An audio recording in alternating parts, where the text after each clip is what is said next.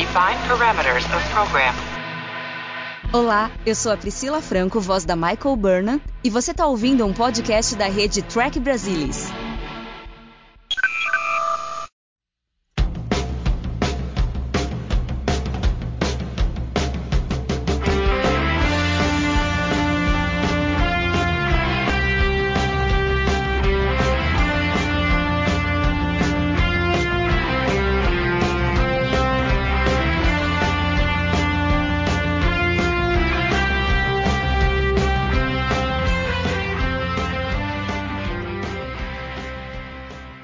Olá, sejam muito bem-vindos ao Balde do Odo, o podcast da rede do Trek Brasilis para falar sobre a melhor série de Jornada nas Estrelas, Star Trek Deep Space Nine. E hoje vamos fechar a segunda temporada com o 26 episódio, Dejen Radar. E hoje a gente tem uma participação super especial, o cara que manja mais do que Michael Okuda, sabe tudo, é uma enciclopédia ambulante de Jornada nas Estrelas, Fernando Penteriche. Ah, Seja muito obrigado. bem-vindo, Fernando. Obrigado pela apresentação, mas isso é um total exagero, não é? É tudo isso também. Só É. sei umas datas aí e outras coisinhas, porque eu não tenho vida, né? só fico pensando em Star Trek o tempo todo, aí já viu. E aqui comigo também estão Luiz Castanheira, boa noite, Luiz, Boa noite, pessoal. Bom estar aqui. e Alexandre Bortolucci. Olá a todos, é um prazer estar aqui com vocês novamente. E a gente fecha aqui com chave de ouro a segunda temporada. Né? O Degen Radar traz elementos para a série extremamente importantes e é interessante que aqui a gente tem meio que a passagem do bastão do Michael Piller para o Ira Bear, que aí o Michael Piller deixa de ser o showrunner para ir cuidar de Voyager e aí o Ira que a partir do próximo episódio, em The Search, ele já começa realmente como o showrunner da série, e é ele quem escreve esse episódio, The Gen Radar, e que também foi dirigido pela Kim Friedman, que já dirigiu anteriormente o The Wire e vai dirigir o próximo episódio também. Então tem muita coisa interessante pra gente conversar aqui. Vou começar perguntando para o Fernando, que é nosso convidado especial, e como você tem uma memória excelente, você vai lembrar o que, que você achou assim quando você assistiu ao episódio da primeira vez, se teve algum impacto assim essa apresentação finalmente, pelo menos de parte do Dominion, se te deixou ainda mais intrigado com o que viria pela frente ou se no fim, quando você assistiu, na realidade você já sabia da história que vinha a seguir e acabou não sendo assim uma surpresa tão grande. Olha, Mari, na verdade foi surpreendente porque eu assisti esse episódio assim pouquíssimo tempo depois que ele foi exibido pela primeira vez. Ele foi exibido em junho de 94 e já em 95 eu consegui uma com nossos fornecedores de fita na época, né? Porque a única maneira de assistir Star Trek no Brasil era com fitas, vamos falar a verdade, contrabandeadas, com gravação lá de fora, tudo. Então eu consegui assistir esse episódio já em 95, numa fita que tinha ele e mais a sequência, o The Search 1 e 2. E a gente sabia que no final da segunda temporada estava sendo apresentado um novo inimigo para a Federação e que, enfim, sem, sem querer dar spoiler, mas que era a raça do Odo. Era o que se falava aqui entre os trekkers. A gente tinha informações que vinham lá de fora e eram informações bem escassas. Conseguia assistir o que estava acontecendo com Deep Space Nine, além do primeiro ano que já estava passando na Record, que estreou também no comecinho de 94, na Rede Record, e, a, e o episódio piloto, o emissário, também tinha aparecido nas locadores em VHS no finalzinho de janeiro também de 94, então a gente só sabia o que estava rolando naquele primeiro ano e ainda ele estava sendo exibido, então estava pela metade. Mas eu já tinha uma certa noção, eu estava esperando ver a Defiant na, na, sequência, e quando eu vi, foi uma alegria ter visto tão rápido, tão rápido assim, né, com um ano de diferença que estreou lá, mas também foi uma tristeza porque a imagem era uma coisa terrível, a, a fita era a terceira cópia a partir da original, então algumas cenas você tinha que adivinhar o que tinha na tela, sem contar que não tem nenhum tipo de legenda, né, nem aquele close capture em inglês, nada. O som até que era razoável, mas a imagem não. Deu para ficar assim com uma pulga atrás da orelha o que, que eram esses domínios, que era uma espécie de federação do quadrante gama, uma federação do mal, que seja, sei lá. E depois foi sendo explorado, tanto que nesses primeiros episódios, principalmente em Radar, eles nem, nem chegaram a revelar, né?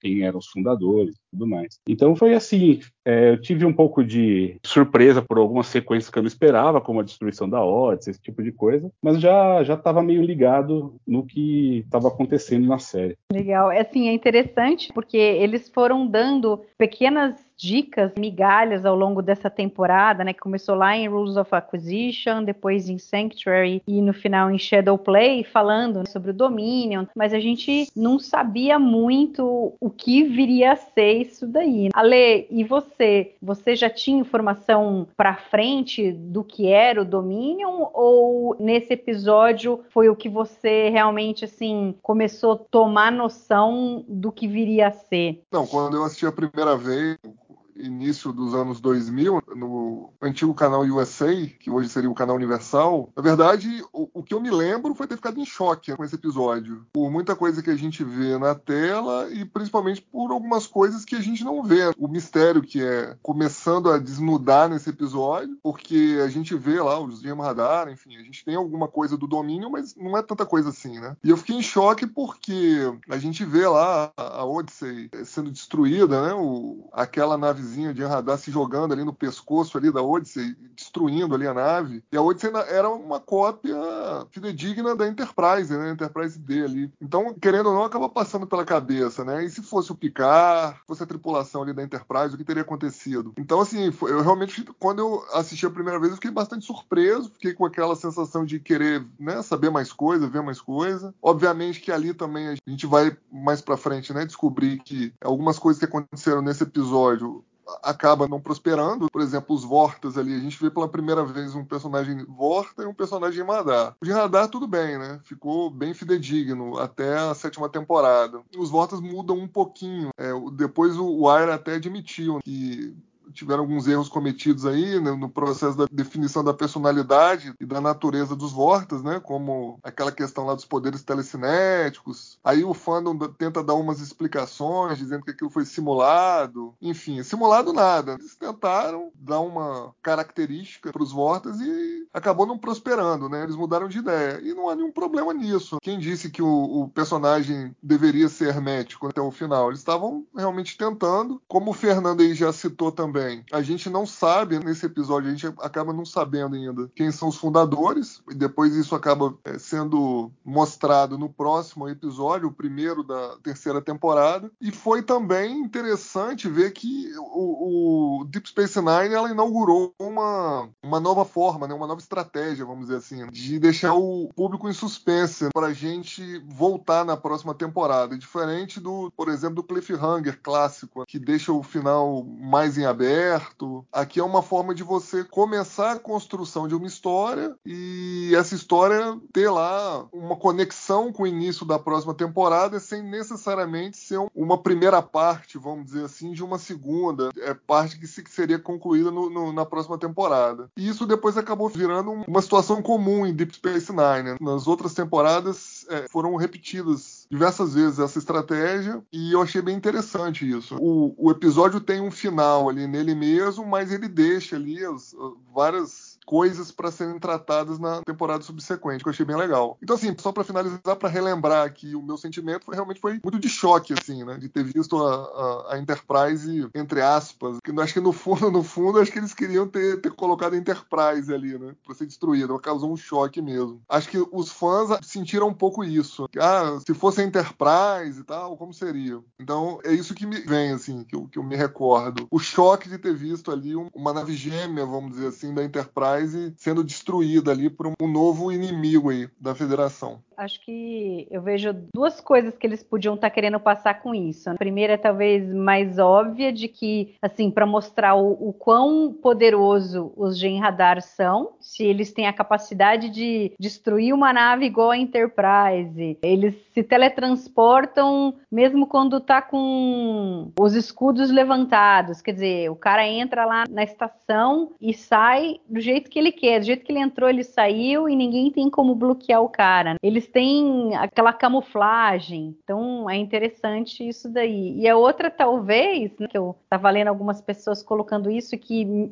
fez muito sentido, é que assim, a Odisseia é destruída, mas as navezinhas pequenas onde estão a tripulação de Deep Space Nine é, se salva. Então é como se assim é, a nova geração se distanciando assim na nova geração. Ah, não, a, a nova geração aqui não consegue lidar com isso. Quem vai lidar com isso somos nós. A gente não tem nenhuma nave poderosa aqui, mas a gente vai lidar com isso daqui. Claro, até a entrada da Defiant e tal, mas a gente vê o tamanho da Defiant perante a Enterprise é bem gigante, né? Essa, o impacto que a gente tem entre uma e outra. Mas enfim, acho que não sei se eles pensaram nisso, né? Mas podia ter alguma coisa por trás. Que a gente vem falando ao longo dessa temporada inteira o quanto o Deep Space Nine vem tentando se distanciar da nova geração, achar a sua identidade. E é isso que você falou, Ale, do modo como terminou o episódio, é, mostra bem o que é uma série serializada, que você pode ter um episódio que tem começo, meio e fim,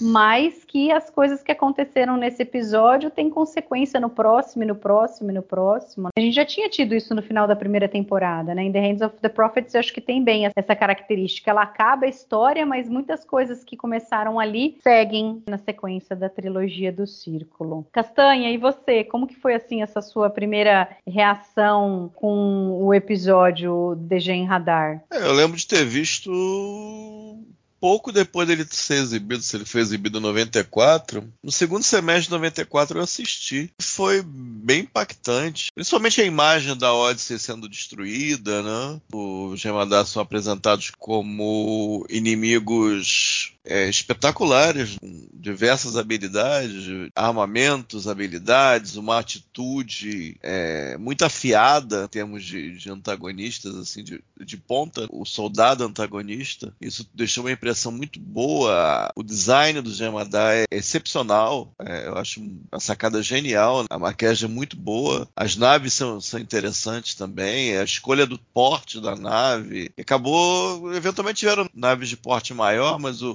dessas naves que a gente vê na maioria da, dos episódios, às vezes até com imagens reaproveitadas eventualmente, é, foi um porte muito bem escolhido para esse episódio e, e, fez sentido posteriormente. A presença da Vorta, né, que eventualmente a gente percebe isso, mas é uma imagem, quando a gente pensa no episódio né, como um truque no final e pensa nele de novo, a maquiagem é interessante, a linguagem corporal é interessante, a forma de falar é interessante, a postura é interessante. Então você você percebe que muito pensamento se deu para criar o Genradar e para criar os Vortas. Eu não sei se tudo dos fundadores estava pronto nesse episódio. Tem, inclusive, tem alguma coisa que talvez a gente vá falar um pouquinho depois a respeito disso, especialmente, por causa do Odo e da Ares juntos. Você percebe que demorou para aparecer, mas quando apareceu, você tem a clareza de que eles pensaram muito para criar o Gerradar, os Vorta. Eu vendo aqui alguma trivia aqui no Memorial Alpha, né, o Robert Wilthoff, ele fala várias coisas, algumas eu não lembrava de ter escutado antes. Ele sugere que, a, que de alguma maneira o domínio conhecia a federação, de alguma maneira já de algum tempo, mas eles estavam pensando em lidar com eles é, 100, 200 anos no futuro. E a descoberta da fenda espacial meio que precipitou o encontro deles. Então, não sei se eles estavam pensando no Kill Who, depois do Best of Worlds, que o Kill precipitou esse encontro, né, que se daria em décadas futuras, essa trindade de episódios. Mas aqui você pode pensar também que o Wormhole, Casa dos Profetas, também permitiu é, esse encontro antecipado também. É, isso não é feito em tela, não existe nada em termos assim de ter um, um design ou, ou, ou, alguém assim o desejou, mas eu vejo um, um, paralelo interessante aí, bem, bem escondidinho, mas eu vejo um paralelo aí e vendo essa entrevista do Robert Hilton, eu, eu achei que enriqueceu ainda mais. E o impacto foi muito grande. E essa coisa de você não ter o cliffhanger, aquela coisa do. Eu acho que, se eu não me engano, o Voyager teve um cliffhanger de cortar no meio de um tiro. Eu não lembro se teve, se chegou a ter, mas o Voyager continuou fazendo essas coisas ao longo das temporadas. E DS9 começou a fazer coisas que falei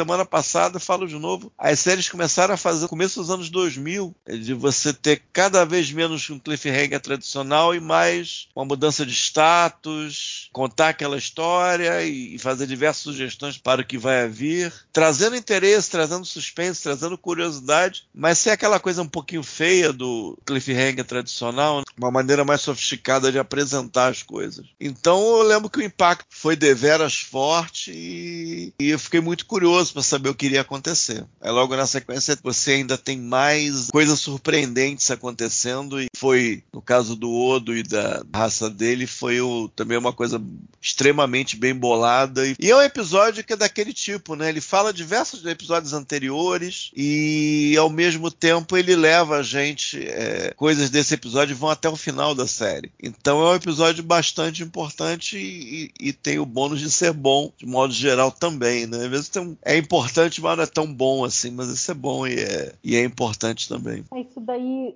que o Robert Wilt uh, Wolf falou, dá mais um sentido, por exemplo, quando a gente é, descobre que os fundadores mandaram, não lembro se eram 100, né, ou se era um número exato, assim, ou eles falam que eles mandaram vários deles é, pela é, galáxia 100, e tudo. 100. É 100, Manda. né? E, e, ou, ou, seja, há, muitos devem ter retornado, outros não. Então, acho que essa foi uma maneira, talvez, deles terem informações do que acontecia mais longe deles, de repente. Tudo bem que eu vou adiantar um episódio, mas acho que é no The Search parte 2, na verdade adianta dois episódios. A fundadora fala, né, pro Odo que eles mandaram 100 e esperavam, como o, Castanha citou na trivia ali, eles esperavam que ele retornasse em 300 anos, mas com a descoberta do buraco de minhoca, ele acabou voltando antes da hora. Eu acho que ele foi o primeiro a retornar pro planeta ali, pro grande link, viu? É, gozado. Você falando agora, pode ser, mas assim, do tipo, fico pensando, como é que foi que eles então tinham informação sobre a federação. É, pode ter sonda, pode ter. Uhum. É. Sei, pode ter o, alguma outra coisa que a gente nunca viu, né?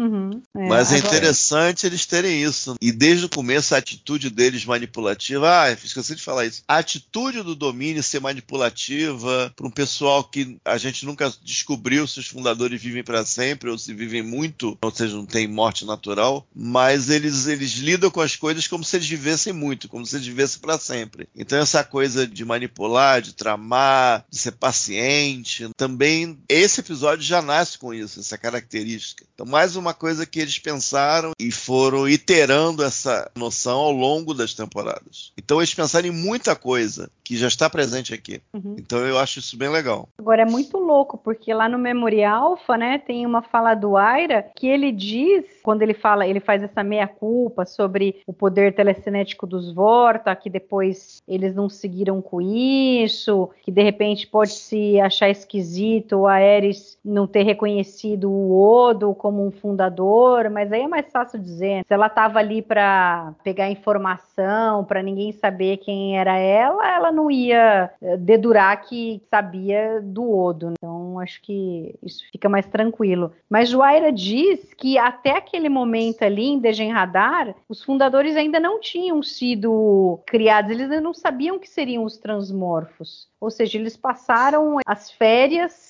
pensando para criar, escrever The Search e aí chegaram nisso. Acho muito louco, mas era o que estava escrito. Não, ele ali. já deveria ser uma, uma, das opções. Não sei se ele já devia ter uma ideia de, do que poderia fazer com a raça do Odo, eu imagino. Talvez ele não tivesse fechado, mas deveria estar tá entre as opções. Aí talvez eles simplificaram, talvez o Odo fosse de uma outra raça, não sei, de uma outra raça aparentada ou inimiga do domínio. Aí eles pensaram, ah, aquela coisa, você vai, vai fazer o que maximiza o conflito e coloca ele sendo parte do próprio domínio, sendo um fundador. Mas eu acho que eles já tinham noção. Eu acho que pelo que eles mostram aqui, eles já tinham uma boa noção de tudo que iam fazer, pelo menos em termos de cenário inicial. É, por isso que eu acho muito doido essa é. trivia que tem ali no Memory Alpha de que eles ainda ainda não sabiam. Mas enfim. Mas não é só isso, né? Eles tinham, poderiam ter algum tipo de ideia, mas é, é, não tinham certeza. E outra coisa que também eles não tinham ainda era a Defiant, que viria aparecer no próximo episódio, né? já dando um spoiler aqui. E foi depois, é, né? Foi negociada entre, é, foi negociada entre temporadas, sim. Defiant eu tenho quase certeza que nessa época eles não tinham, na época quando escreveram e produziram o episódio, talvez na época que ele saiu já tivesse começado a negociação, mas foi entre temporadas, é. E eu nem sei até hoje se teve orçamento extra, se teve que pegar do orçamento básico da temporada. Eu acho que não, né? Tiveram que usar o orçamento padrão da, da temporada. É, porque imagina, rapidamente eles devem ter visto que, dado como eles criaram os Dominion, não tinha como eles não, não terem uma mobilidade. Como que você vai defender? É. Eu devo ter caras? pensado inevitável, é, sim. Uhum. É, na verdade, o que a história conta é que o Robert Herbert Wolf e o Wiley estavam conversando e eles chegaram à seguinte conclusão: pô, a gente criou um, um inimigo fabuloso aí, que acabou de destruir uma, uma nave classe Galaxy, com requintes de crueldade, vamos dizer assim. Pô, não dá para a gente ficar, entre aspas, defendendo a fronteira com os exploradorzinhos ali. Uhum. Precisa de alguma coisa um pouco mais de dentes, vamos dizer assim. E aí eles vieram com, com essa ideia de criar a Defiant de ser uma nave realmente de guerra. Aí o background de ser uma nave criada para conter a ameaça Borg. Né? Vieram com a Defiant aí para a série no, no início da terceira temporada. Mas de fato, entre esse episódio episódio, o primeiro episódio, obviamente, da terceira temporada, foi que eles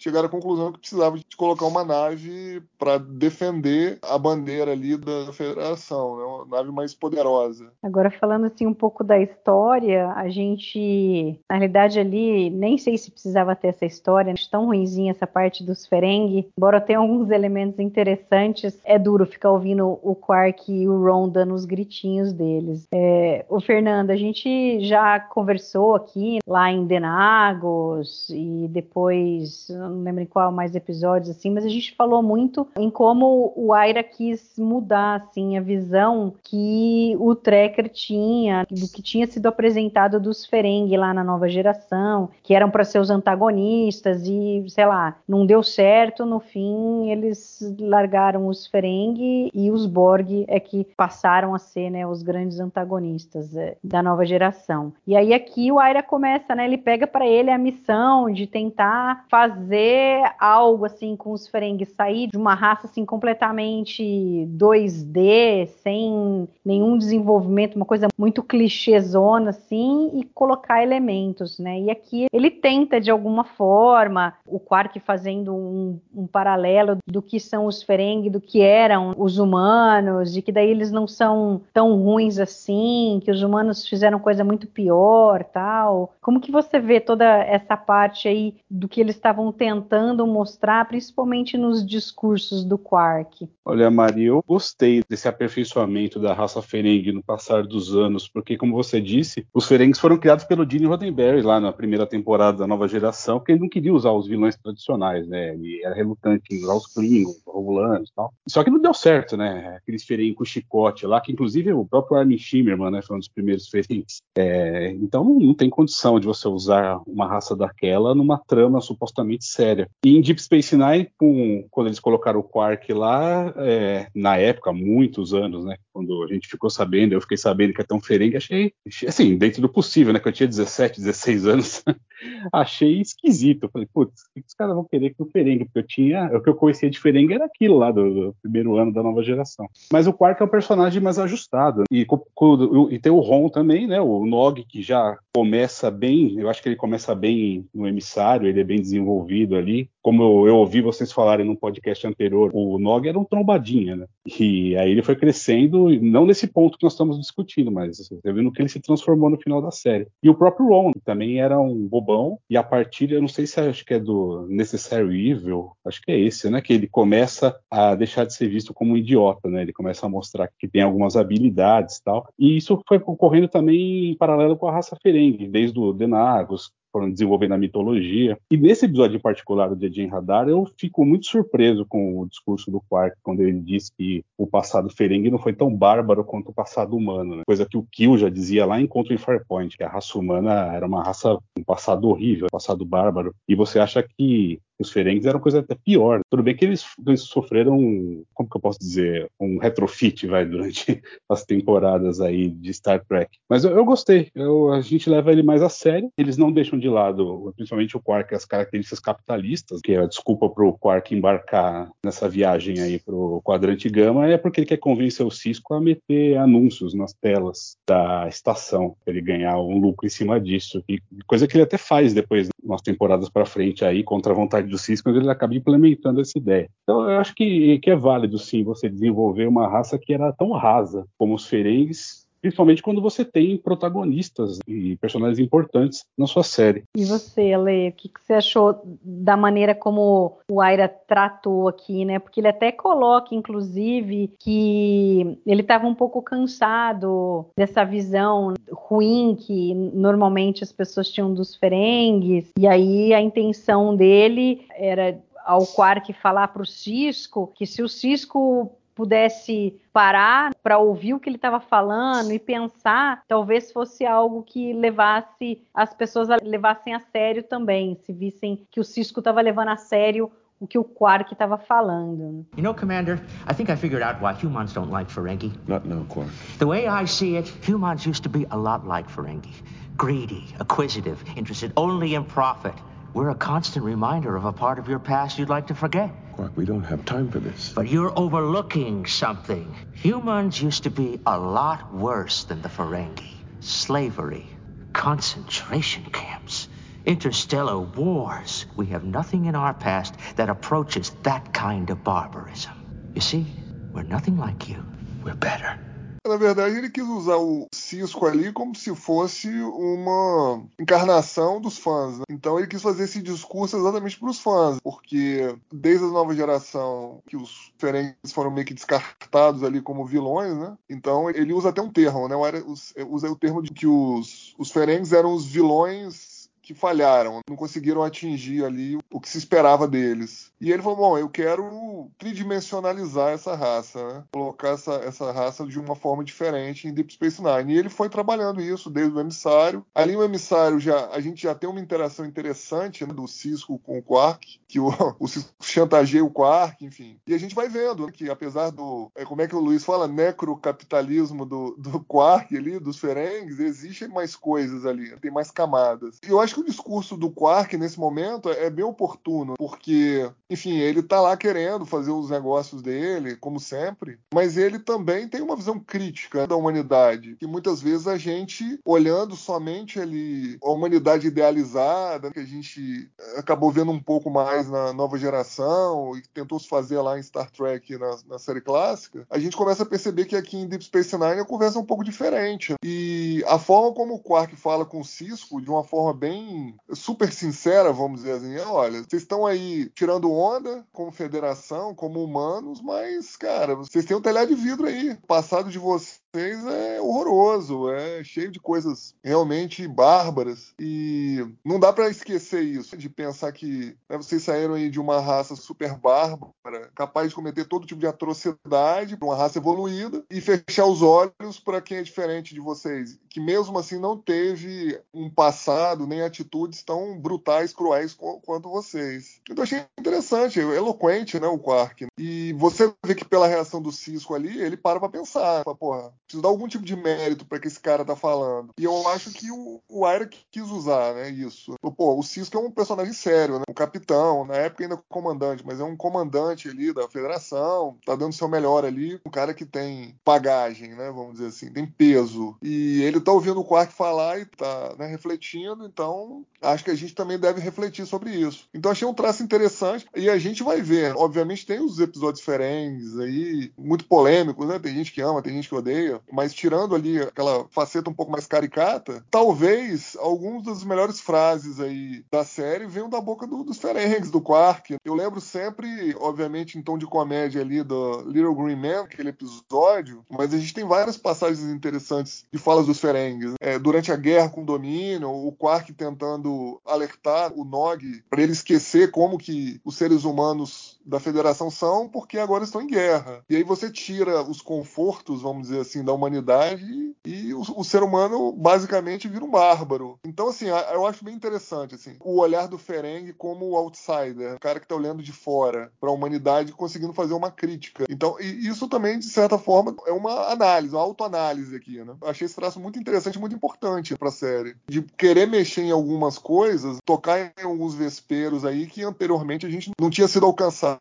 né? Ainda em Jornada nas Estrelas. Então, acho que foi bem interessante. Acho que cresceu né? o tipo de discussão sobre a humanidade na série Star Trek. Eu acho que tem um certo mérito, né? Isso daí, que o Quark converse, mas alguma coisa assim me incomoda. Porque, ok, a humanidade podia ser bárbara, mas a humanidade mudou, ela evoluiu e hoje é melhor. E aí, os Ferengues, por exemplo, as mulheres são, tipo, escravas. Então é, é, meio assim, meio contraditório o Quark querer dar uma de bonzão que os Ferengues não são tão ruins, mas sabe, não, não consigo enxergar que seja muito bem assim. Eu acho que o mérito maior é o Quark querer mostrar pro Cisco que ok, nós somos diferentes, é, vocês talvez não gostem da maneira como a gente lida com as coisas, mas nem todo mundo é igual, nem todo ferengue é igual. Você não precisa ter um ranço ou um preconceito com todo e qualquer ferengue por conta disso. Então eu acho que o mérito vai mais nessa linha, embora não fica nominado isso daí. Mas enfim, e eu acho que até no começo, sim, ele começa com um tom mais de comédia mesmo mesmo, né? O Quark, eu acho até meio over the top, assim, ele gritando, com a blusa dele pegando fogo, ele lá super incomodado com os insetos, nada tá bom, tudo tá ruim e tal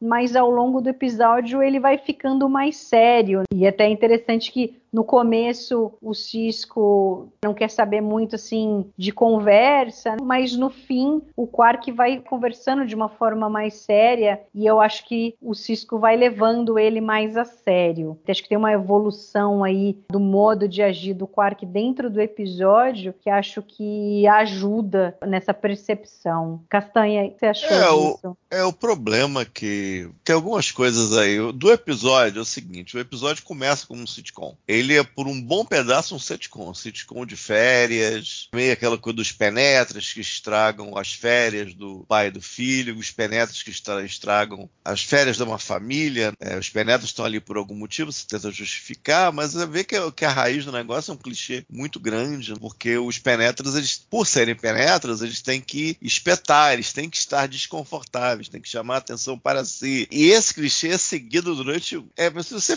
for na minutagem, nem é tanto assim, 10, 15 minutos, mas para um season finale é, é bastante coisa. Ou seja, é um material, já é um alvo discutível ali. Consigo entender, ah, eles vão de férias, é um, é um grupo inesperado, né? O Aira querer escrever ferengue é tipo aquela coisa ficar aqui reclamando que a vaca muge. Então não tem muito jeito eu ficar reclamando aqui. O Aira vai botar ferengue e a vaca vai mugir. Então não tem muito jeito. Então eles ficam com aquilo ali. Eu só acho que é, que é pobre. Eu acho que é muito enclichêsado aquela coisa do penetra e o Quark é...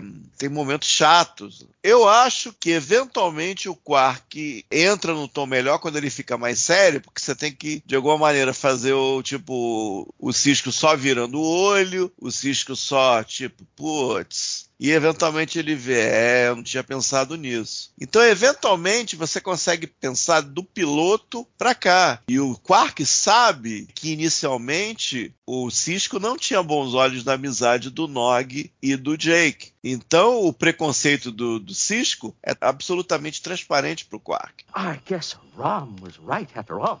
You don't like Ferengi, do you? That is not true. All right. Name me one Ferengi you do like. Ha You see? I was right. You Federation types are all alike.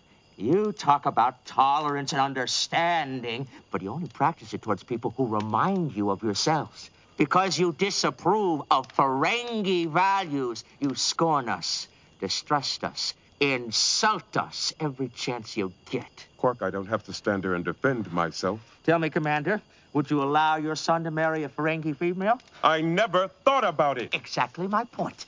E o Quark sabe muito bem que ele foi chantageado para ficar na estação, quando o Cisco deixou lá o Nog no xadrez. Então ele tem esse degrau para falar com o Cisco em outros termos. Isso é interessante. Eu não sei se todo o potencial disso foi atingido. Talvez se desde o começo, tudo bem, eles, os quatro estão indo lá. Eles foram, a situação é meio artificial, mas eles estão indo. Se fosse mais contido e fosse menos sitcom clichê, desde o início, poderia até ser light e tal, poderia ter chegado nesse momento uma parte mais mais cru, ele até lembrar do começo de uma forma um pouco angulada e chegar de uma outra maneira de uma forma mais forte. Dá para lembrar desse começo ali em subtexto e tal. E é legal o Quark falar isso, porque você imagina, o Quark deve ter uma casca grossa. Legal. Mas você, supondo que o texto fosse perfeito, você imagina. O Quark sofre muito preconceito. Ele é tido por, por vários ali de maneira preconceituosa. Olha ele de cima para baixo. Então, eventualmente, ele vai querer dar o troco. Então, tá ali com o Cisco, ele tem como dar o troco no Cisco, porque ele já viu o Cisco sendo preconceituoso e sendo manipulador, chantagista e tal, entre outras coisas. Então, é interessante a ideia. E a ideia dele lembrar do passado da Terra é legal. Eu acho que tem a ver com aquela coisa do é fácil ser santo no paraíso. Vem da cabeça do Erabé e vem do meio da mesma árvore. Essas ideias vêm da mesma árvore. Quando teve o episódio do Maqui, eu falei vários episódios. Um deles era esse discurso. Tem outro discurso do Quark no The City of AI 558, que é, como o episódio é muito melhor, muito mais bem escrito, e o discurso em si é muito mais legal devido ao contexto e tal. Você lembra mais daquele, mas aqui esse também é bom. Agora os ferengues. Os ferengues é, é complicado, porque eles funcionam melhor como sátira. Aí você entra de sátira e ao mesmo tempo você quer que essa sátira do capitalismo extremado, de alguma maneira, sofra reformas. Então você vê que o negócio tem algo aí que não funciona tão bem. Entendeu? É legal como sátira, mas ao mesmo tempo essa sociedade vai ter reformas e vai ficar menos capitalista extremada. Vai se desenvolver. Então tem algo aí que não encaixa tão bem. Eu ainda acho a sátira ainda é o caminho melhor, tipo Little Green Man, a gente Babel naquela parte da coisa análogo que eu fiz na época da pandemia. Coisas assim eu vejo mais mérito, porque corta mais e eu acho que o humor é de melhor qualidade. Não é humor físico, geralmente é quando tem a, junta a ferengada toda, especialmente com a mãe e o, e o Zack, eventualmente, fica muito a coisa física, começando a fazer som muito alto, às vezes tem uma gritaria danada e acaba ficando meio chato. Aqui, esse sitcom poderia ter sido talvez abreviado e poderia ter sido feito de uma maneira menos clichê. Ah, é gostosinho, eles estão ali e do nada aparece o Gemadá, aparece a trama. De alguma maneira foi ao encontro deles. A ideia é legal, mas o sitcom que fica até lá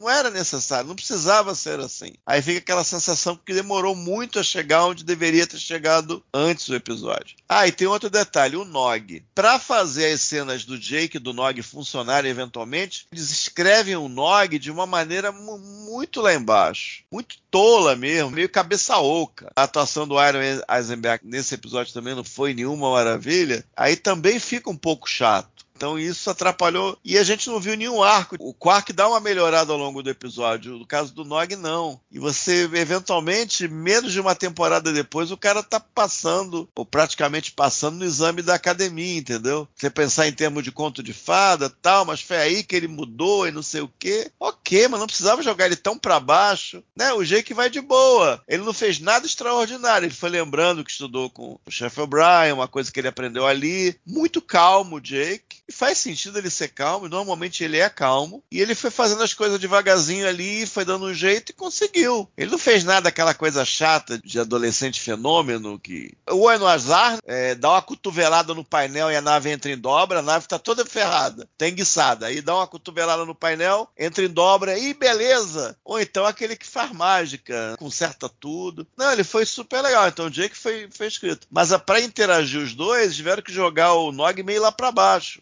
Aí, especialmente levando em conta do que viria, ficou meio chato, ficou meio feio também, entendeu? Então, esses aí seriam os problemas que eu vejo. É uma pena, né? Porque assim, eu vejo o paralelo do que você falou do Quark, né? ter a casca grossa, de sempre ser jogado para baixo, de sofrer o preconceito ali. E tem uma cena em que, quando o Quark lá começa a pegar fogo na manga dele e tal, e o Nog sai todo bravo, você vê assim, ele, ele tá envergonhado da maneira como o tio é. age, porque para ele é importante a amizade com o Jake, ele não quer que a família dele se pareça tola na frente do amigo e do pai do amigo. Então talvez se eles tivessem seguido mais numa nessa linha, de repente, ao invés do Nog ficar lá enchendo o saco do Jake falando umas besteiras ali, a hora que eles estão tentando salvar o Cisco e o Quark, encontrá-lo, talvez ele falar um pouco disso, fala desculpa pelo meu tio, fica envergonhado pelo jeito que ele age, e aí de repente o Jake fala: Não, você é você, não, eu não acho que você seja igual ao seu tio. Talvez tivesse mais sentido até da gente pensar do que vem pra frente do Nog. É, Ale, Fernanda, não sei que,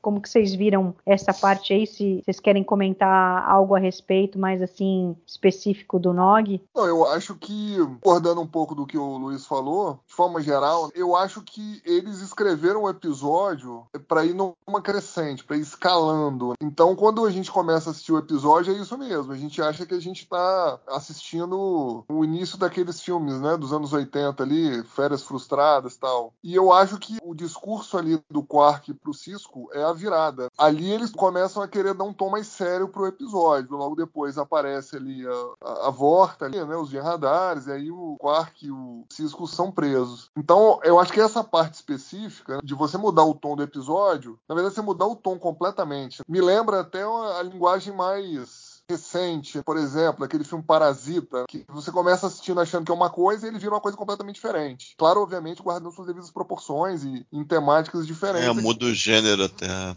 É, muda o gênero. Nesse caso, muda o gênero. Exato, exato entendeu? Então eu acho que foi alguma coisa realmente pensada mesmo, entendeu? E eles foram escalando, porque se você for pensar, né, se fosse uma escala o episódio, do começo da, do primeiro ato ali do teaser, vamos dizer, até o último ato, ele vai escalando, a tensão vai subindo até o final. Então assim, eu acho que foi uma, alguma coisa assim realmente premeditada mesmo, tá? Nesse ponto, eu acho que foi bem ok mesmo, né? A gente pode até não, não concordar tal, mas acho que foi, foi bem amarradinho, foi bem pensado. Sobre o Nog, especificamente, aí eu tendo a concordar com o Luiz. Eu acho que ele ainda está sendo muito infantilizado, assim, as reações dele, né? Irrita um pouco aqueles gritinhos dele no episódio, entendeu? Então, acho que, assim, não precisava terem exagerado na caracterização dele. Realmente, acho que ficou muito abaixo, assim, a escrita para ele. Eu, assim, nem acho que o Aaron Eisenberg seja um ator ruim, não. Eu gosto dele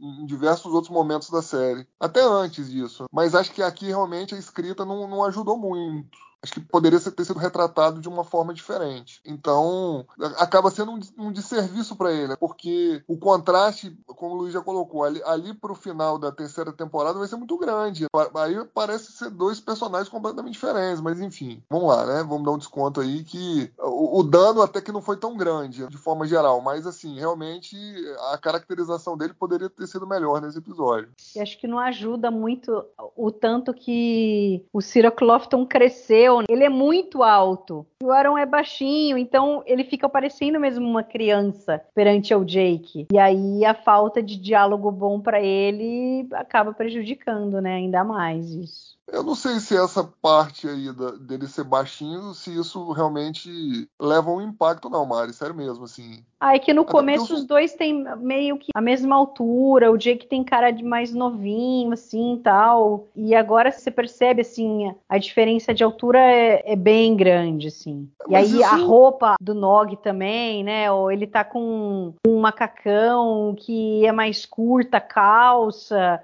meio pula-brejo, né? Pula-brejo, não sei. Gostei. É, mas é, mas veja, veja que é, é totalmente pula-brejo ali, porque é, ela é mais alta, ele é para cima da canela, então fica ele esquisito é um isso. É, é. Porque, o Bari, assim, é, revendo esse episódio agora, né, nesses dias, uma coisa que me passou pela cabeça, que é aquilo lá que vocês comentaram, a impressão que vai ser mais um daqueles é, episódios cômicos e com a trama que você já sabe, uma trama padrão. Por exemplo, os quatro vão para um planeta do quadrante gama, sofre um acidente, aí o Quark, o, sei lá, o Nog, acabou salvando a vida do Cisco de alguma maneira, e aquele preconceito que ele tinha com os Ferengi vai, começa a se dissipar, porque ele viu que os caras são isso, são aquilo. E não acontece nada disso. Acontece que o, o, o, Quark, o Quark até é bem útil para a trama, mas o Nog, eu acho que é um dos quatro ali, não faz nada que acrescenta. A não ser sair correndo ali afastar o, o Jake na hora que o Genradar chega, né, para pegar a Elis lá, a Vorta. Então acaba passando realmente a impressão que o Nog é um bebezão, saiu chorando, estava envergonhado, não soube se expressar, resolveu fugir. Não, não pegou muito bem pro personagem que depois ia ser tão desenvolvido assim, né? Agora tem, tem uma cena que é, que é engraçada, assim, que eu gosto muito, que é logo no começo, a conversa do Odo com o Quark, né? Aí o Odo fala assim: o Cisco não gosta de você. Aí o Quark fala assim: ah, Major Kira é quem não gosta de mim. Maybe it's because he doesn't like you.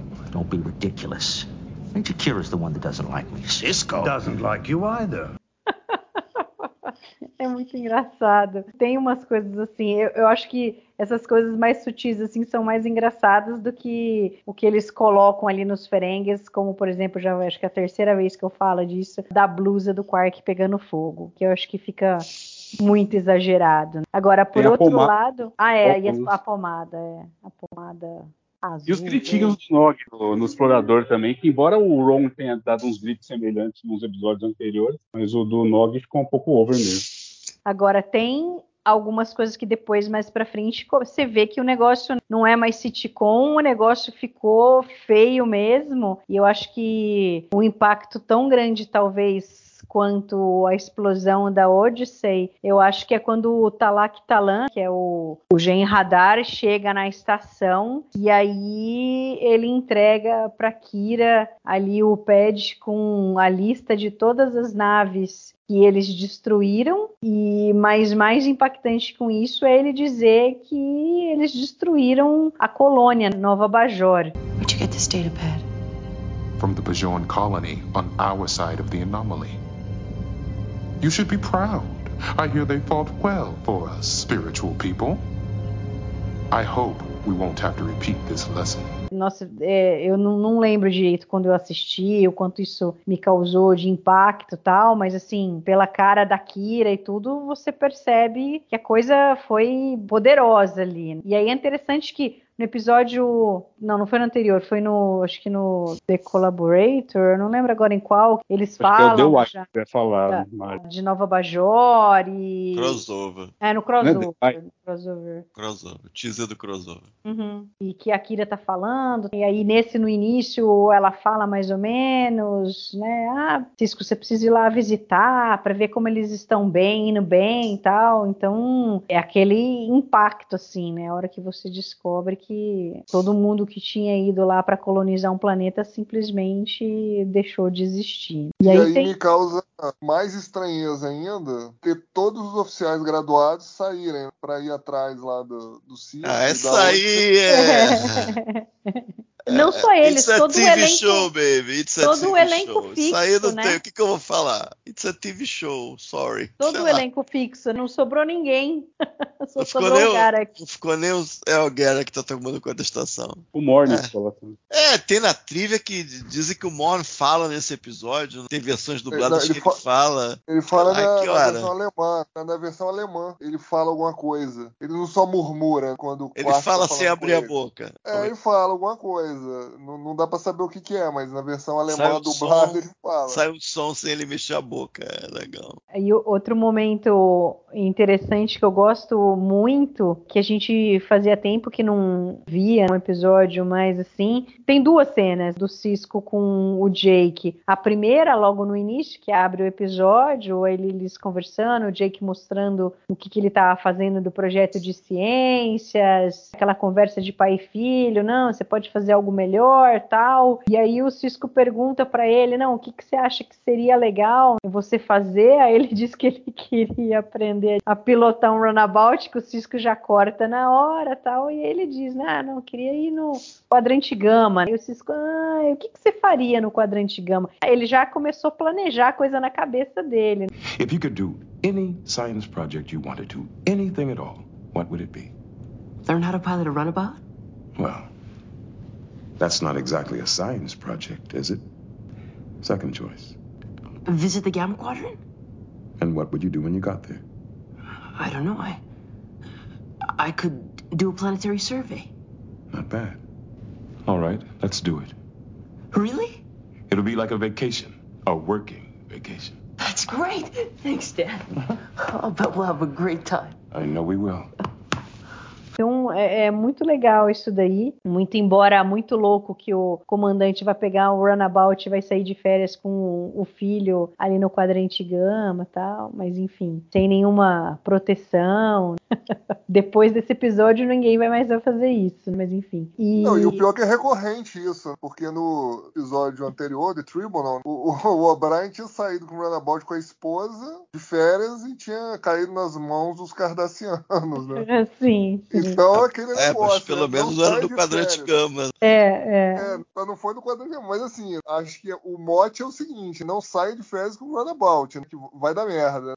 e a outra cena, que daí para mim é a melhor de todas ali, é quando o Jake e o Cisco meio que deitam assim no chão e começam a conversar, e aí falam coisas da Jennifer, tudo. É, é, é uma cena muito bonita, assim, a conversa dos dois. Eu gosto bastante. Disso Sempre daí. funciona. É, 100% de acerto, os dois. Desde é. o primeiro episódio. Pode pegar todos os episódios aí da série que tiveram interação entre os dois, é 100% de acerto. Eu acho que, de alguma forma, que não, não tem explicação, assim, plausível porque o Cyril Clofton não é exatamente um grande ator, tanto que ele não fez tanta coisa assim depois, mas a química dele com o Avery Brooks realmente funciona muito bem, assim, é, é bem incrível, assim, parece realmente pai e filho. Às vezes o texto não é lá essas coisas, mas a interação deles funciona. É assim, pode procurar. Se, se tiver alguma cena deles que não funciona, vocês me mostrem, porque eu não me lembro, não me recordo. Para mim é 100% de acerto a interação dos dois. O Fernando, e diz aí, eu sei que você tem umas trivias que você tava louco para contar pra gente, que você sempre tem histórias para contar. É impressionante como você consegue ir fundo descobrir milhares de coisas. Ah, Mari, é, na verdade, nesse The Radar tem uma história que é legal para nós brasileiros, que é a participação da Sandra Grando, que aparece nos créditos finais. É, até então, né,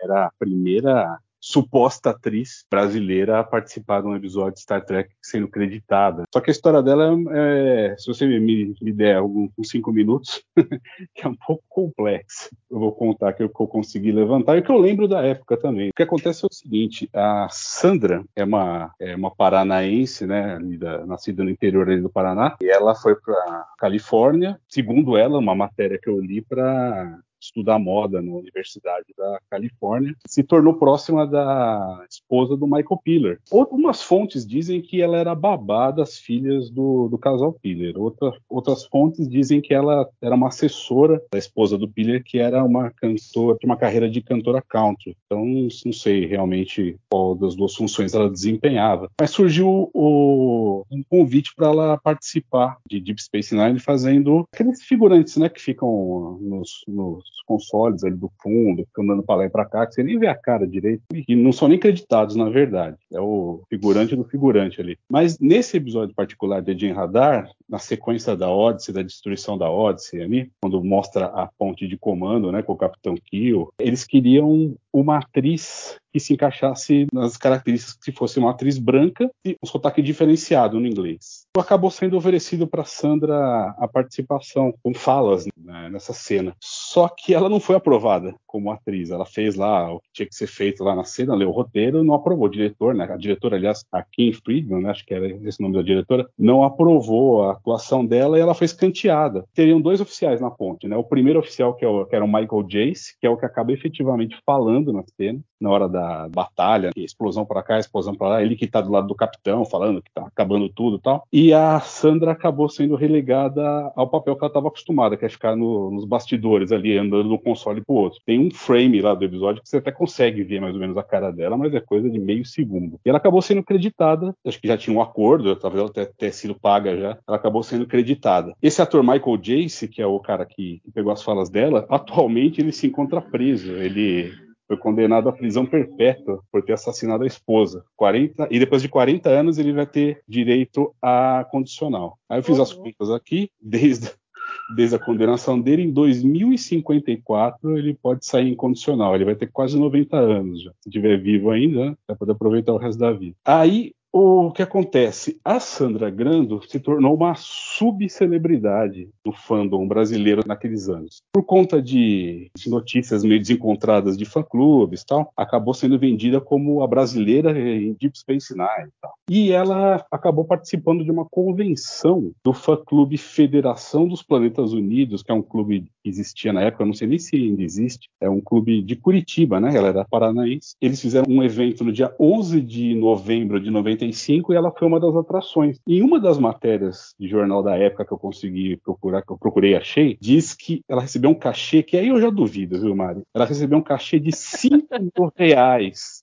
em 1995. O salário mínimo naquela época era 300 reais. Então, realmente, um fã-clube que provavelmente não cobrava mensalidade, não tinha renda, acho. É. Será que só o dinheiro dos ingressos eles conseguiram? Mesmo porque a outra atração do evento era o Aldo Novo. Então, eu acho que não deve ter atraído tanta gente assim. Sweet Jesus. A matéria diz que, o clube teve que pagar 5 mil reais para trazer a mulher. Aí o que acontece também? É, ela foi, foi a estrela ali do, dos jornais locais, mas a Folha de São Paulo fez uma matéria com ela naquele mês de novembro que ela estava por aqui. Foi no caderno TV Folha. E eu vou te falar, Mari, eu acho que é a matéria mais confusa que eu já li sobre Jornada nas Estrelas, porque o que tem de erro de informação, tudo bem, a gente leva em consideração que naquela época não era tão fácil checar, mas tem muito erro. Por exemplo, lá diz que a nova geração começou em 84 a gente sabe que é 87. Diz também que o produtor de Deep Space Nine era o Michael Biller, com B, e que a Sandra era a brasileira a bordo da Enterprise. Né?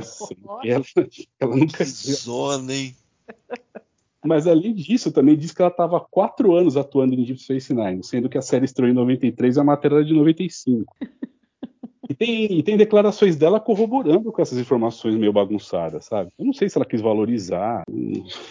Nossa senhora. Hoje em dia fica difícil você descobrir o que aconteceu, se foi só erro de informação, ela dar uma valorizada tal. E para terminar toda essa salada, tem uma história aí que eu não consegui comprovar em lugar nenhum, Castanheira sabe, que é o sequestro da Sandra Grande em Curitiba depois da convenção do, do, tal dia 11 de novembro. Diz, isso está até no memorial, que ela foi sequestrada, né? não sei se foi na saída da convenção, se foi um treco, ainda não dá para saber, ou se aconteceu nos dias subsequentes que ela estava aqui no Brasil, mas ela supostamente foi sequestrada. Agora, o que aconteceu? Se realmente houve sequestro, se houve violência, se não houve, foi um assalto relâmpago, sei lá. Isso eu procurei e não consegui descobrir. Então, esse é o dossiê Sandra Grando, que eu deixo registrado aqui para você.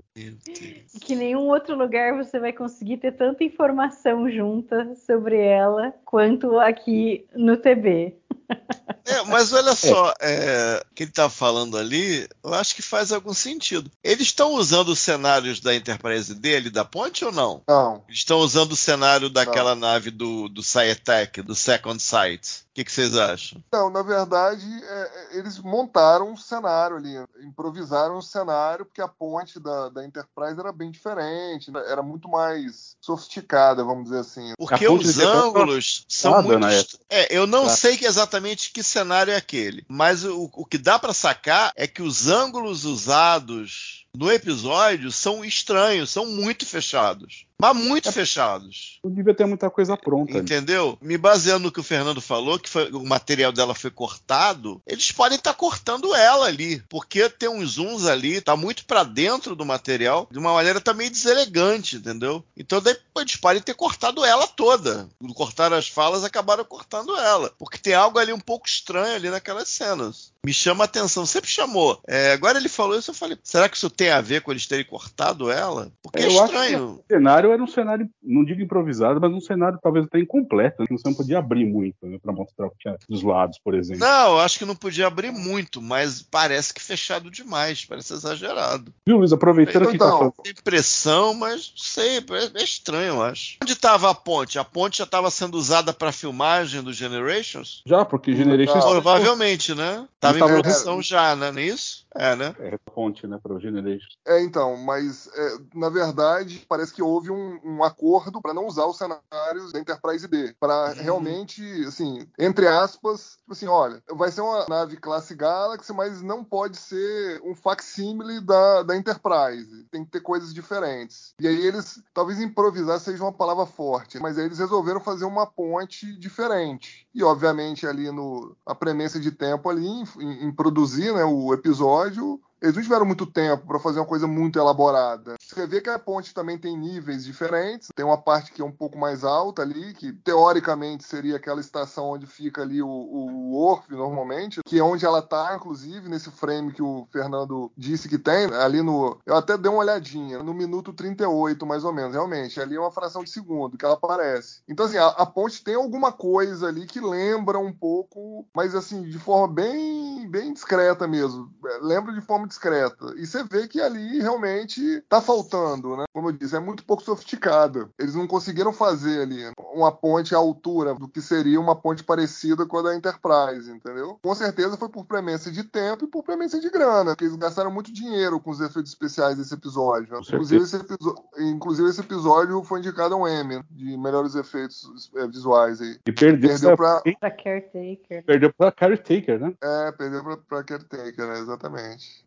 Alexandre, aproveitando que a gente tá falando da Odyssey, deixa eu só pegar aqui umas informações que eu peguei também a respeito. Aquela cena da destruição é aquele modelo da Enterprise, né? O, o modelo que foi usado para a Odyssey, né? Até a destruição, é o modelo da Enterprise D de quatro pés, que dá 1,20m mais ou menos. Esse é um- uma maquete que foi criada entre o segundo e o terceiro ano da nova geração e tem inclusive as janelas do bar panorâmico logo na proa da nave, coisa que não tinha nos dois modelos anteriores que fizeram para o primeiro ano, o maior de seis pés e o menorzinho de dois pés, porque o bar panorâmico só começou a operar a partir do segundo ano, né, com a Gaina. Daí do segundo para o terceiro construíram esse modelo que foi era usado também para cenas mais próximas, assim que ele era mais detalhado no casco. Para desenradar na cena da explosão, eles aproveitaram uns modelos que chamam é, modelos breakaway, que são partes da- das naves feitas para explodir mesmo, né? Então utilizaram esse tipo de modelo que foi usado como Enterprise D no Causa e Efeito, né? O episódio do quinto ano da nova geração, que a Enterprise explode várias vezes. Fizeram ali uma, uma montagem com a maquete de quatro pés e esses destroços aí. Assim foi feito esse, esse efeito da explosão, que, como vocês lembraram, foi um episódio que concorreu ao Emmy de efeitos visuais. E acabou perdendo para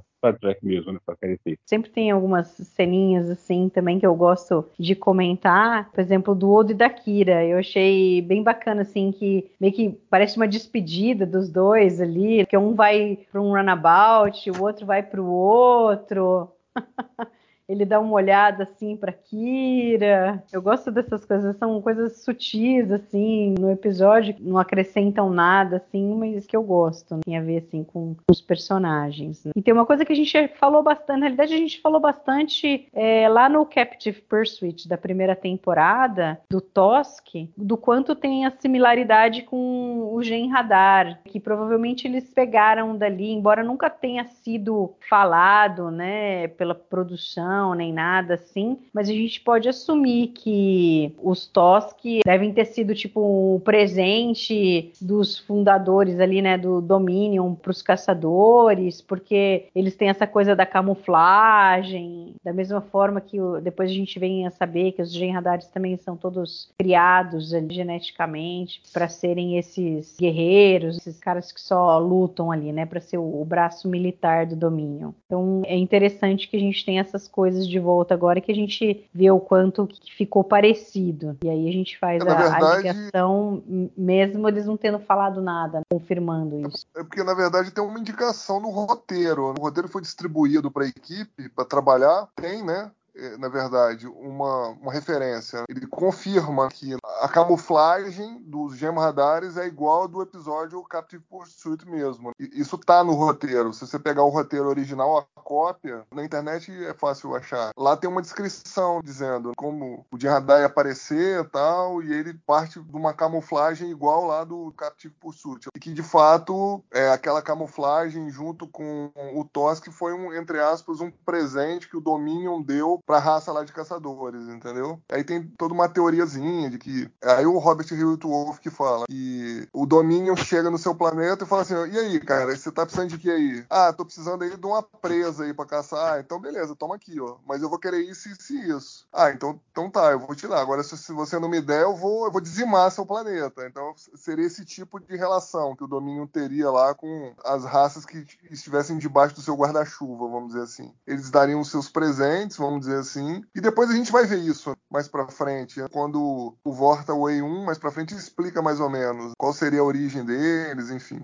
que eles teriam tido ali um desenvolvimento genético por terem ajudado um fundador né, a sobreviver. E aí, assim, para fechar essa história aí do domínio que a gente vê nesse episódio, é interessante que assim os genradares talvez são ali os que a gente tem mais informação a respeito. Não é à toa que também o nome do episódio é de Genradar, muito embora Inicialmente ele se chamaria Dominion, mas aí eles mudaram, que eu acho que faz mais sentido mesmo. E é interessante que os Vortas, a gente sabe ali que aquela pessoa, que a Eris tem alguma coisa a ver, que ela estava ali para obter informação, mas não é falado que ela é uma Vorta, quem é ela, de que raça que ela é. Não é interessante isso, que eles dão informação, mas você não tem toda a informação na realidade. É, se né? eu não me engano, durante o The Search, o Vorta da vez, ele finge que é um fundador por hum. alguns momentos, não é isso? Se eu não lembro, faz muito tempo que eu não vejo. É isso, né?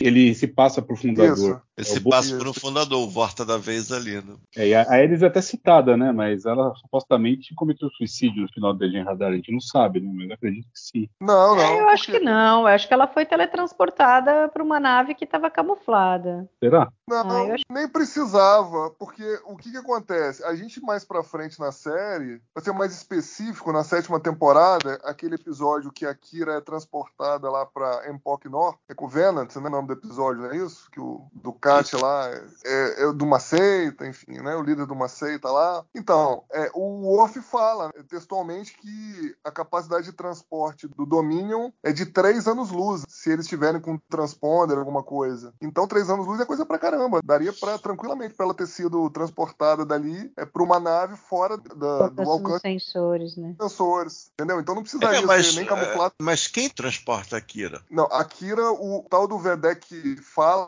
na época, dá um, um objeto para ela que tem um transponder. E quando ela pega. O Cat é pego ela... do, do domínio. Era a tecnologia do domínio. Exato. Ah, bem lembrado, Alexandre. Eu tinha esquecido completamente disso, tem razão. Ah, e levando em conta que eles é, tinham a intenção de trazer a personagem de volta, né, a, a atriz Molly Hagan, mas acabaram não conseguindo, acho que por conta dos outros compromissos que ela tinha e tal, então acabaram não trazendo ela de volta. Então, se eles tinham a intenção de trazê-la de volta, é porque eles não tinham pensado que ela, na realidade, tinha se matado ali. Mas, enfim. Não, sem, sem essa coisa do. É, tem, do, é, tem duas coisas. Mas é, se fosse só fora de tela, tipo, ah, a gente queria trazer ela. Se você pensar nesse transporte que o Alexandre falou, é realmente dá, dá para pensar que ela não se matou. Apesar dos Vorta, quando eles caem em desgraça na missão, eles têm a diretriz de se matar. E ela poderia ter usado aquilo ali ao invés de ativar o, o implante. Só esclarecendo, os Vorta têm um implante na cabeça que eles devem ativar quando a missão dá errado. Então poderia ter sido uma variante daquilo. Mas se realmente tem esse transporte de longa distância, é. é, com as informações que vieram depois faz todo sentido mesmo, né? Porque o O'Brien é, quis, né? De não ter se. É, Eu imaginei que ela não tinha ter se matado. É. Se transportado por nada, vai, foi evaporou, por exemplo. Mas é, porque a camuflagem a gente nunca teve. Camuflagem, não. Não que não possa ter, mas a gente nunca viu. Mas essa da distância já me vem demais a ideia. Pois é. É uma nave a uma certa distância, fora do sistema, fazendo sombra dos exploradores, ficando ali perto, ou então perto do Sol, e ficando é. ali para ver o que, que acontecia, tipo um contato para ela. Dá para aceitar que ela não se matou, apesar dela é, nunca ter retornado, né? O nome da. Como que é? Deusa da Discórdia, né? É, Deusa da Discórdia. É o papel que ela acabou fazendo. Né? É, e, e, a impressão que dá é que quando o Jeffrey Combs ele entrou, ele meio que pegou ela como modelo. E eu acho isso muito legal, que eu acho a atuação dela muito legal, muito interessante. É um vilão muito suave, o jeito de olhar parece que tá em outro planeta olhando pra tua cara e vira a cabeça, inclina assim. Eu acho bem legal, eu gosto da atuação dela. A atriz é legal, porque seria, eu acho que seria um, seria interessante ela, ela ter continuado no The Ship. Teria que ter alguma reescrita, mas eu acho que seria benéfico e o The Ship também pensar em trazê-la de volta ali no The Ship. Também seria melhor, porque eu, não sou muito fã da atriz que faz o The Ship, não. Talvez ela fosse mais legal. E aquela coisa, né? Você conhecer a personagem, antagonista, eu acho que enriquece também. Então acho que isso foi uma pena dela né, não, não poder ter participado mais. Aí ia ficar claro que não foi suicídio e, e entrariam de volta, né? Poderia ter explorado coisas que não foram durante a série. Teria sido legal, sim. Ela voltaria no The Ship e no Tech Into the Wind, da sétima temporada, que foi a, a esposa do Armin Shimmerman, que fez o papel, né? Ah, é, tem razão. Ou seja, eles gostaram ela. dela e queriam trazê-la sempre, mas não funcionava já. É, não coincidia a agenda. A coisa da telecinese, eu acho que não é impossível ela em particular ter a telecinese. Podia ser algum uhum. dispositivo e tal, porque eles conseguem fazer o Gerardar cheio de habilidade, eles poderiam fazer os Vortas cheio de habilidade. A única habilidade que os Vortas têm, além de terem a cara do Jeffrey Combs, a maioria das vezes, é que, no caso, eles são resistentes a veneno. Então poderia, não seria nada do outro mundo ela ter telecinese mesmo. É que talvez talvez eles pensassem numa coisa, na época, talvez eles estivessem pensando que a raça toda teria telecinese. E realmente isso aí não teve. Mas ela, em particular, ter a telecinese ou ter um dispositivo ali que simula, eu não vejo como nada grave. Porque eles realmente tinham essa capacidade de imbuir de características digamos, meta, os soldados e embaixadores deles ali. Então, é que ia, ia ficar razoável. muito exagerado, porque assim, os genradares já são aqueles que é, eu acho são melhor lutadores. Sem. Acho melhor sem, concordo, claro. É. Os votos a, são. A coisa dos venenos eu acho legal. A coisa dos venenos. Alguma coisa tipo os venenos, eu acho legal. Tipo, escutar bem. Eu acho que o Eon fala isso, tem um episódio que ele fala. Sim. Eu enxergo muito mal, mas eu escuto muito bem. Algo assim. Ele gosta de orelha, sei lá. Acho que tem assim. Mas é uma personagem que eu acho legal. Pena que apareceu só uma vez. Ares. E aí é, é legal a, a, fala final do Cisco, né, para fechar o episódio, que ele fala assim: ah, se o domínio vier pelo buraco de minhoca, a primeira batalha será travada aqui e eu quero estar pronto para eles. She didn't rematerialize anywhere on the station. There are no ships nearby. Then where is she? She'll be back. The question is who she'll bring with her. If the Dominion comes through the wormhole, the first battle would be fought here. And I intend to be ready for them. Muito bom, assim, esse fechamento do episódio, que eles percebem que a coisa agora ficou séria, não é mais sair por aí explorando o quadrante gama, acabou a brincadeira. Ah, e a coisa dela não reconhecer o Odo, você pode pensar de duas maneiras, eu acho, neutras. Ou eles não tinham ideia que o Odo era fundador, eles a produção, ou ela sabia e ficou calada, porque para não ferrar o disfarce dela. Então, eu acho que isso aí não é problema, não. Acho que até é tranquilo. Eu concordo. Eu acho que pela fala do Aira lá, eles não sabiam realmente ainda, ou não tinham definido, falado, não, os, fundadores serão os transmorfos, a raça do Odo. Mas é assim, se ela tava lá para ir atrás de informação, ficar meio que como uma espiã, obviamente que ela não podia se revelar e, e falar qualquer coisa com relação ao Odo. Muito embora também não teve nenhuma reação dela, assim. O cara, é, os Vortas são muito frios mesmo e não tem emoção nenhuma ali, porque ela poderia ter assim ser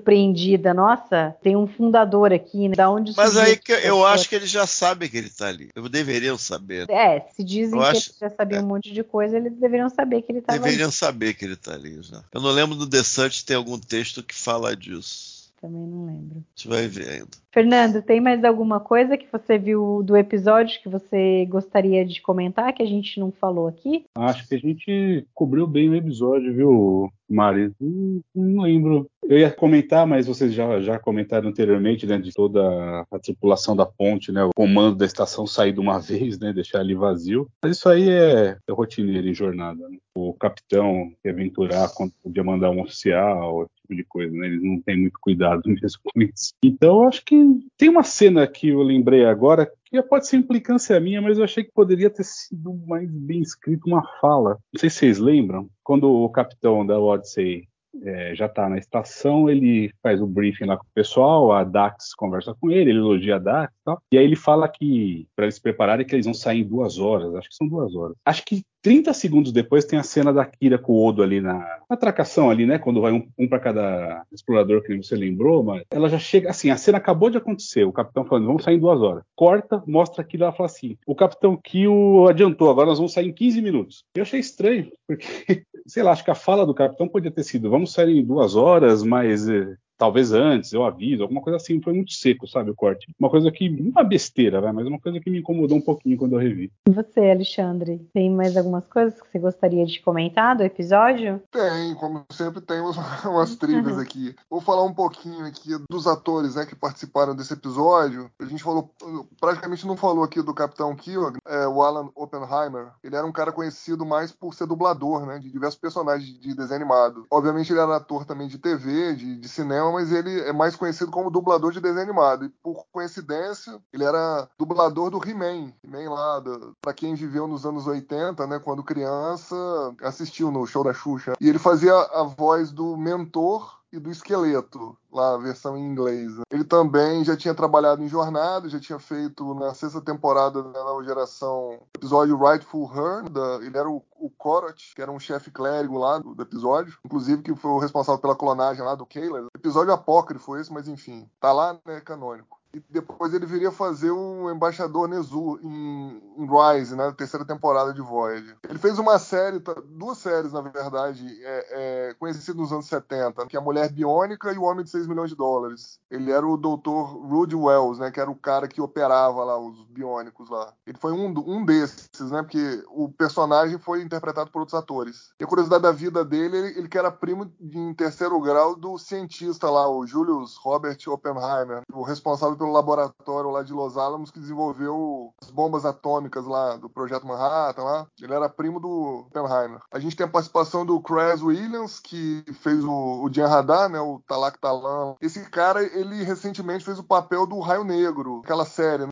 da DC, que ficou entre 2018 e 2021. Das antigas, pro pessoal que assistiu também nos anos 90 ali, o Barras no Baile, ele fez o papel do Deshaun Hardell, que era um jogador de basquete que o Brandon ensina ele, mentora ele lá na faculdade. Não sei se vocês vão lembrar aí, quem assistia Barras no Baile. Eu lembro. É... Caraca, é ele, é ele, é isso mesmo. A Ares, a atriz é a Molly Hagan. Ela ficou conhecida mais pelo filme A Eleição, de 1999, aquele filme com o Matthew Broderick, com a Reese Witherspoon. Bom ela faz filme. o papel... É, é bom né, concorreu ao Oscar de roteiro né, uhum. e concorreu ao Globo de Ouro de melhor atriz coadjuvante, a Reese Witherspoon. E ela faz o papel da esposa do Matthew Broderick, um personagem chama Diane McAllister. Ela tá meio surtada, tentando engravidar, enfim. A vida dela tá girando em torno disso no filme. E ela fez um papel, também nos anos 80, num filme Sessão da Tarde, dos anos 80, chamado Alguém Muito Especial. Não sei se vocês vão lembrar, talvez o, o Luiz lembre um pouco mais. É um filme de 87, é escrito e produzido pelo John Hughes. É com Eric Stoltz. É Mary Stuart Masterson também, Lia Thompson. Aquele que é a um garota que é o cara, baterista? ele- ele- exatamente. Exatamente. lembrei.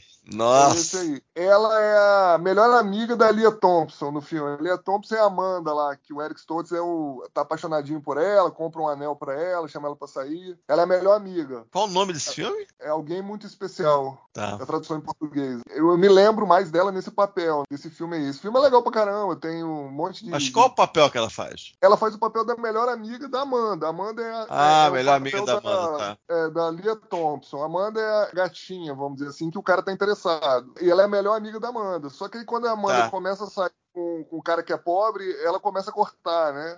A amiga. Pô, você tá saindo com um cara pobre e tal. Ela tem um jeep no filme, né? Dá uma carona pra ele e tal. Enfim, é ela. Entendi. É a Molly Hagan. Bom, tem a participação aí do Michael Jason, o Fernando já adiantou, que era o primeiro oficial aí. Ele tinha feito o oficial Julian Lowe, né? Da série The The Shield. Shield, que entre 2002 e 2008. Aquela série lá com com o Michael Chiklis, né? Uhum. E ele realmente foi condenado aí a, a prisão perpétua em junho de 2016. Ele tinha assassinado a esposa dele em 2014, violência do- doméstica, enfim. E gravou, né? A esposa dele ligou para emergência e, e tem a gravação dele é, matando. Então, não- o julgamento dele durou nem uma semana.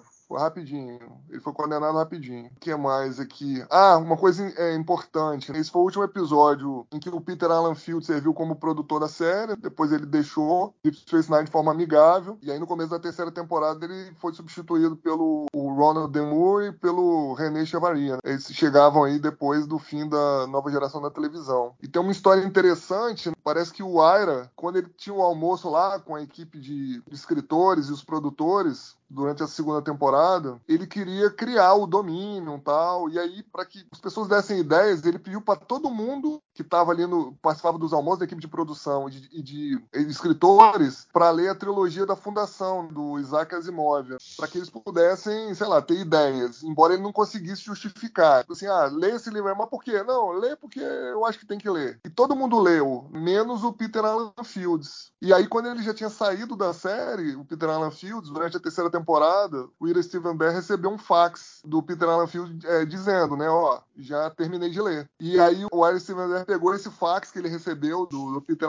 Fields e colocou lá, no- no- deixou no quadro lá de avisos dele até o final da série. Então, assim, apesar do Peter Fields ter saído, ele saiu de boa, saiu ainda posteriormente contribuindo em alguns episódios, né, com a escrita, enfim, com o pitch. Mas foi marcante, né, porque o Peter Fields era um cara que tinha talento para escrita, os episódios dele sempre tinham uma carinha, mas eu acho que pro ritmo ali de Deep Space Nine que eles estavam querendo é, colocar, eu acho que talvez é, não, não, não fosse mais a dele. Né? Acho que o ritmo era muito alucinante ali, ele era acho um cara mais uns roteiros mais intimistas, então acho que depois com a vinda do Ronald D. Moore e com o René Chevaria, a, a série realmente chegou no patamar que deveria ter chegado. E eu sinceramente não sei se com a continuidade do Peter Alan Fields e sem os dois, né, sem o Moore e sem o Echevarria, se a série realmente teria chegado. Mas aí é só conjectura da minha parte. É, e por fim aqui, a gente falou sobre os Jean Radares, que é o título do episódio. As naves dele, né, que tem é, a forma de um escaravelho, elas foram desenhadas pelo Jim Martin, que era um, um dos designers da série,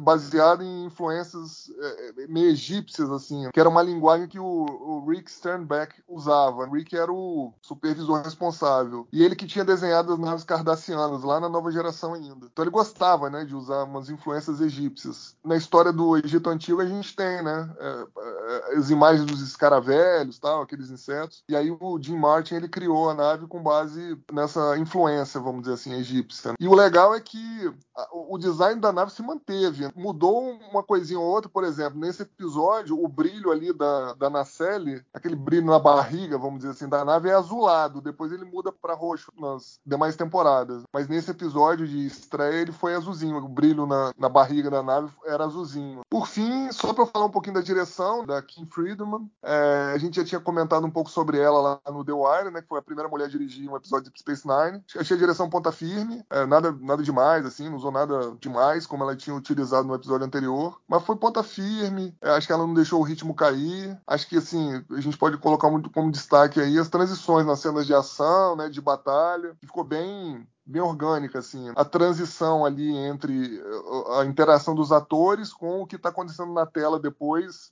com os efeitos especiais. Tudo bem que aí também tem o trabalho do editor, mas a montagem é do diretor. Então, ponta firme, ela voltaria né, no próximo episódio também, na direção. Uma pena que ela depois não continuou. No começo dos anos 2000 ali, ela deixou a carreira da- de diretora na TV para ser corretora de imóveis, como a gente já tinha comentado, ali no início dos anos 2000. Mas, é, muito boa a direção aí da Kim Friedman aqui nesse episódio também. Da minha parte era isso. Castanha, e você? Tem mais alguma coisa que você gostaria de falar? A direção é bem legal, ela. Não sei, ela, ela, ela tem um jeitinho de fazer o, camera shaking, né? O, esse balanço de câmera que, que é tão, tão tradicional em jornada. Ela consegue fazer de um jeitinho que é dela. E ela eleva isso para muito além do que foi feito nesse episódio no The Search. Naquela cena que o Gerard tomam ali a ponte da Defiant. Eu lembro sempre dessa cena de ação que eu acho muito interessante, muito atípica em jornada e criativa. E acho que ela fez muito bem. Eu vou deixar mencionado mais uma vez que eu não tinha ideia, ou seja, tá lá, com esse episódio há 30 anos, eu não tinha ideia de que era o,